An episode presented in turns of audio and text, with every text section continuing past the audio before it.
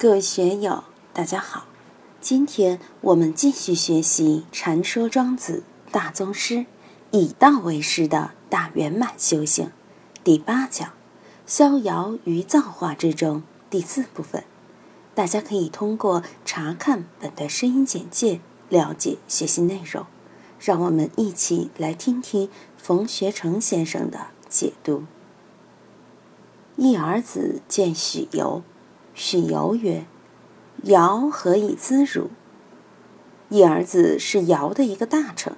我们知道，许由是神仙一类的人物，在尧舜时期的隐士。一儿子见许由，许由就问他：“你到尧帝那儿去，尧怎么教化你啊？他可是圣君啊！何以咨汝？他是怎样教化你的？给你有什么英明指示？有什么伟大的关怀呢？”一儿子曰：“尧为我，汝必公服仁义而明言是非。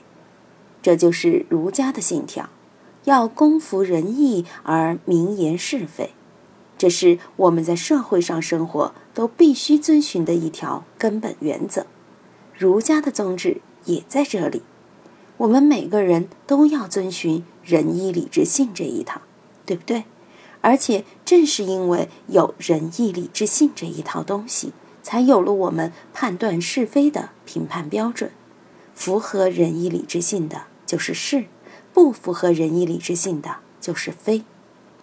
许由曰：“而昔来为止，夫尧既以情汝以仁义，而义汝以是非矣。”汝将何以由夫摇荡自虽转习之徒乎？一儿子见许由，当然是从红尘来到了山里。许由问他：“你在尧那里到底受了什么样的教化？”一儿子很老实的回答：“就是仁义是非。”许由马上就提出了批评：“既然尧已经给你脸上刻了仁义两个字，你还到我这里来干嘛呢？”情如以仁义，情判了刑，在脸上刻字就是情刑；把鼻子割掉叫义。你脸上刻着仁义二字，鼻子也被割掉了，为了让你记住是非二字。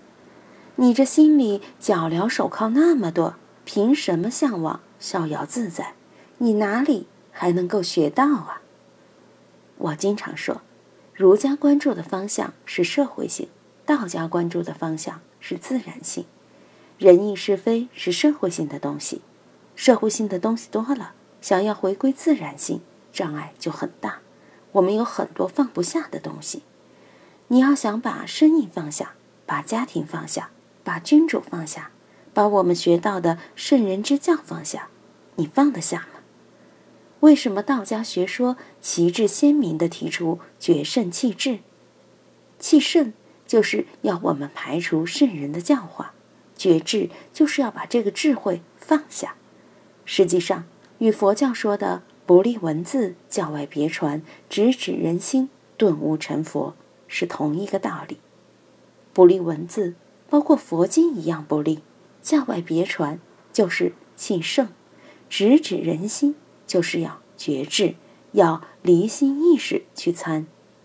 禅宗的宗旨与道家。完全是合拍的。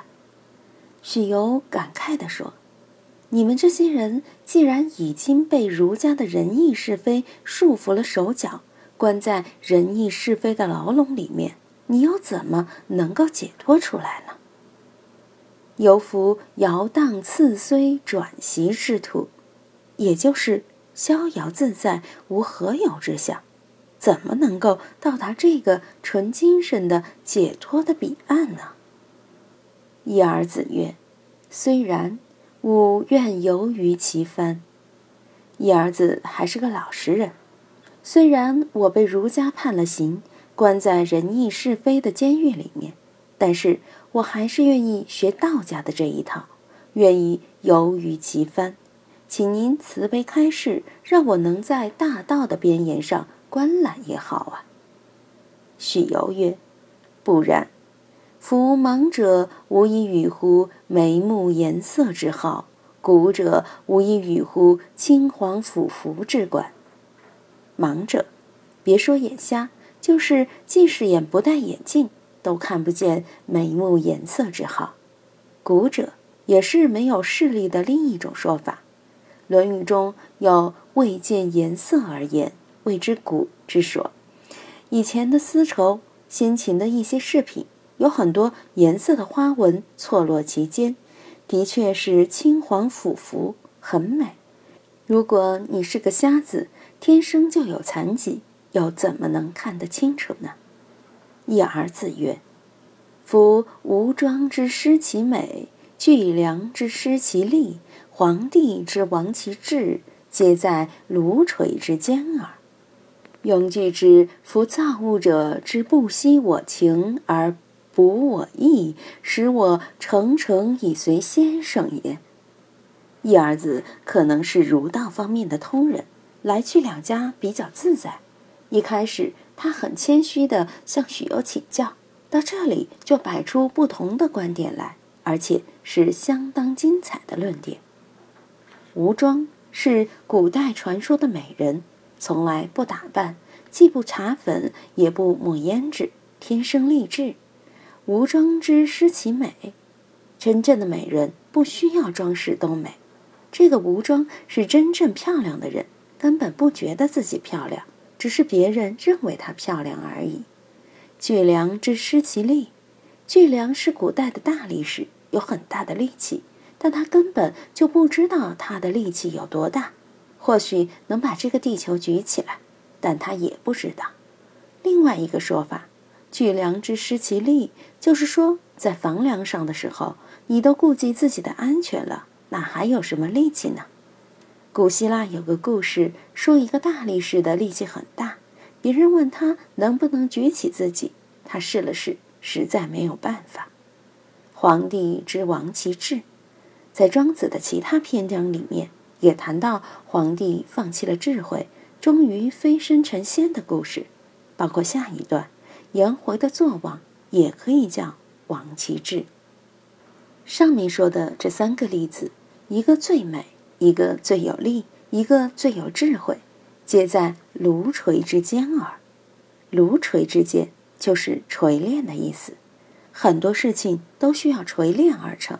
好枪好剑，好多武器都需要前锤敲打。孟子讲：“生于忧患，死于安乐。”尚书里面说：“艰难困苦，玉汝于臣。”都是讲的前锤。禅宗里面特别讲究前锤，祖师的棒喝也是前锤的一种。那天我说了几句话，有人就写了一首诗来回应我的前锤。我这个人。不喜欢用前锤，因为我还没有使用前锤的本事。现在有些所谓的大师自认为有本事玩前锤，我觉得自己就是蟑螂老鼠，哪有资格在别人面前玩前锤呢？熟悉禅宗公案的人就知道，赵州老和尚不用前锤，伪山养山也不用前锤，曹洞宗这一脉的都不太用前锤。与林济、德山两家的禅风是有区别的，就算是林济鹤、德山棒，也不是随便用的，在禅宗里面还是有分寸的。前锤不是随随便便用的。我们在动物世界里面看见雄狮吼叫，它也不是无事乱吼的。狮子吼非常耗精力，除非要保护它的领土，保护它的狮群，看见入侵者来了。他才会做狮子吼，作为示威警戒。这是我的领土，不得侵犯。如果侵犯，我誓死捍卫。狮子吼非常好神，一般人哪有那么好的精力去玩这个呀？所以在禅宗里面，棒喝也是不得已而用之。平常大多时候还是和风细雨给大家说一通。早餐也好，晚餐也罢。都是和风细雨，随机而言。只有到了那么一个节骨眼上，翠竹同时的机缘到了，前吹一来，就能让人明心见性。就像接生婆一样，得有十月怀胎的前提，怀胎成熟，接生婆才去接生。前锤就是这个意思，并不是说一打七七天全是一套前锤，那个会累死人，弄死人了，不行的。所以禅机禅机是离不开机的。庸具之福，造物者之不惜我情而补我意，使我诚诚以随先生也。我以前可能是受到过刑罚，但我也有刑满释放的时候啊。当我改造成新人了，把脸上刻的字修复好了，鼻子也补起来了，陈诚就是说返本归朴，回归自己的真性，应该。就可以跟随先生您学到了吧？今天就读到这里，欢迎大家在评论中分享所思所得。我是万万，我在成都龙江书院为您读书。